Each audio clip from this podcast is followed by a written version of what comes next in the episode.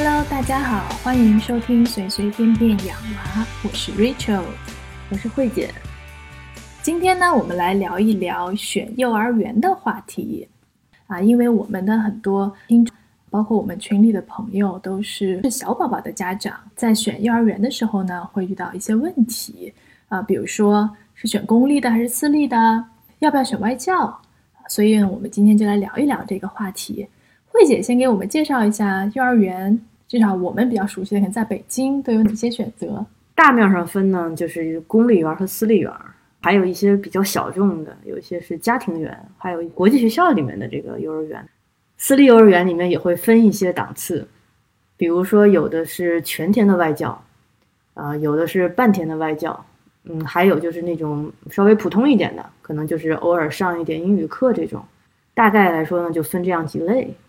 从我的角度上来说，我觉得如果能进公立，我肯定还是愿意进公立幼儿园的啊。首先，第一，它很它便宜，相对于私立，特别是国际学校的幼儿园来比的话，公立学校非常便宜了啊。另外呢，就是因为它的师资招募的时候标准还是比较高，所以相对来说安全性也会好一些。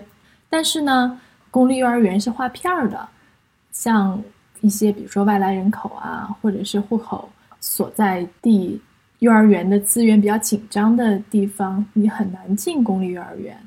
我们也知道，公立幼儿园有很多的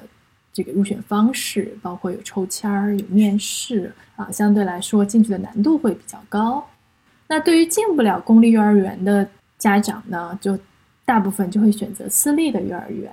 这两年幼儿园也算是一个。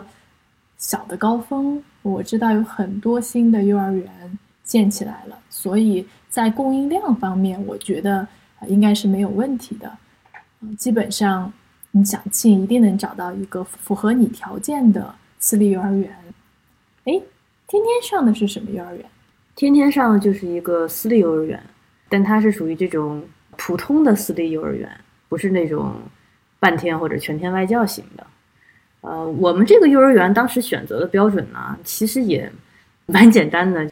离家近嘛，幼儿园每天都要接送的。另外一点，这个幼儿园的办园时间比较久了，然后它是在北京一个相对来说还算有一点名气的呃民间的教育机构啊。那它有它还有它自己的小学，可能将来据说还要有初中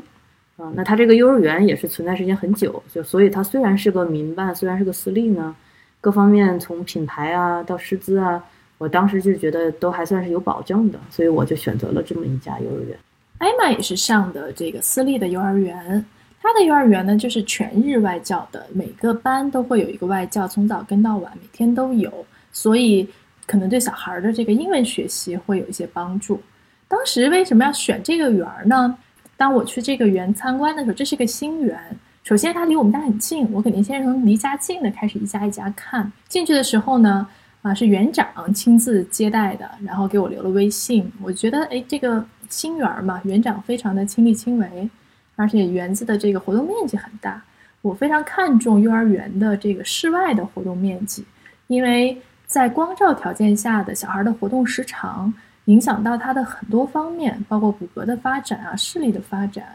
所以我觉得这个是非常重要的。综合下来，我觉得还不错。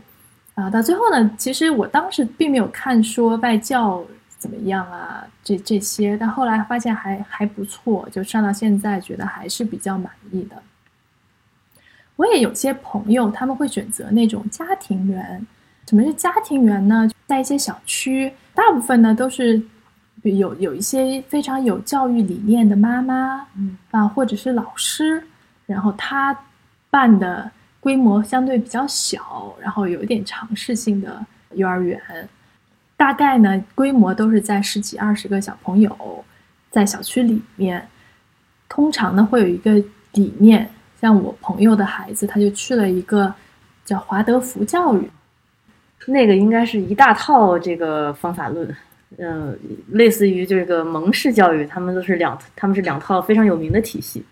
啊对。就是我觉得有个方法论可能总比没有方法论可能要好，啊，我觉得这也是，但这个呃真的是需要家长和办园方的理念非常契合，可以，它有很多优势了。比如说，我觉得这种混龄教育，我就是其实我是非常认同的。但你要是上普通的幼儿园，不管是公立还是私立，它肯定都是按年级去划分的。啊，我觉得这也是一个选择。另外就是慧姐刚说的国际学校，其实国际学校的幼儿园，它肯定就是全英文式的教育，相对来说价格就会高很多了。它一年就是少的也要十几万吧。一般反正我知道有朋友选择国际学校，第一是说，哎，要想有一个，当然了，也有不缺钱的是一类哈。另一类呢，就是想让孩子有一个好的英文基础，还有呢，就是有的想上国际学校的小学，因为现在国际学校的。招生门槛也开始变高了，他对国籍有一些要求，所以有的时候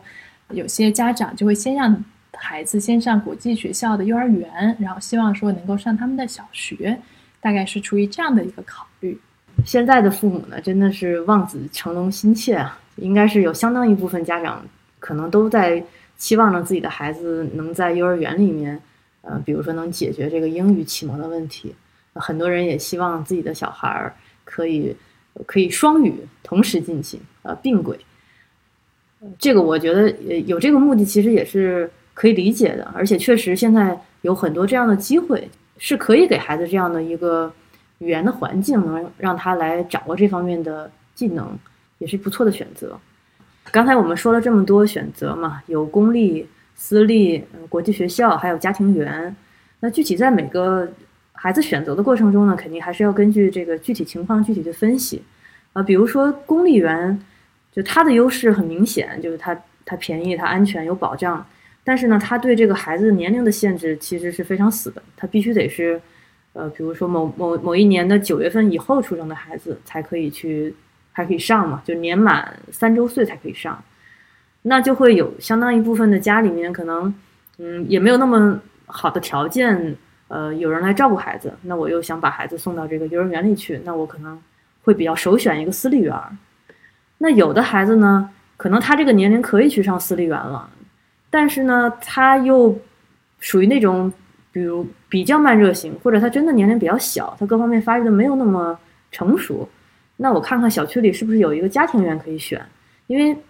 毕竟是一个小区嘛，环境是很熟悉，小伙伴可能也都是熟悉的，然后家里面呢来回。接送也方便，整个是在他一个呃熟悉的环境中去慢慢的去呃去放开手脚，那他可能接受起来会更快。